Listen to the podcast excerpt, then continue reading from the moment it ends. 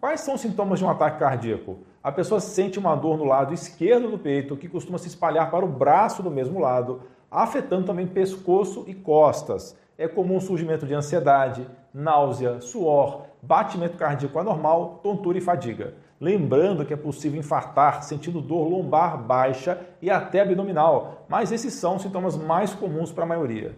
Se você desconfia que está sofrendo um ataque cardíaco, dissolva na mesma hora duas aspirinas na sua boca, tome com um pouco de água. A aspirina só não é recomendada caso você tenha alguma contraindicação médica, como em caso de alergia ou hipersensibilidade. Depois disso, ligue para a emergência e diga as palavras ataque cardíaco e tomei duas aspirinas. Sente uma cadeira ou em um sofá, force uma tosse a cada dois minutos para fazer o coração pegar no tranco.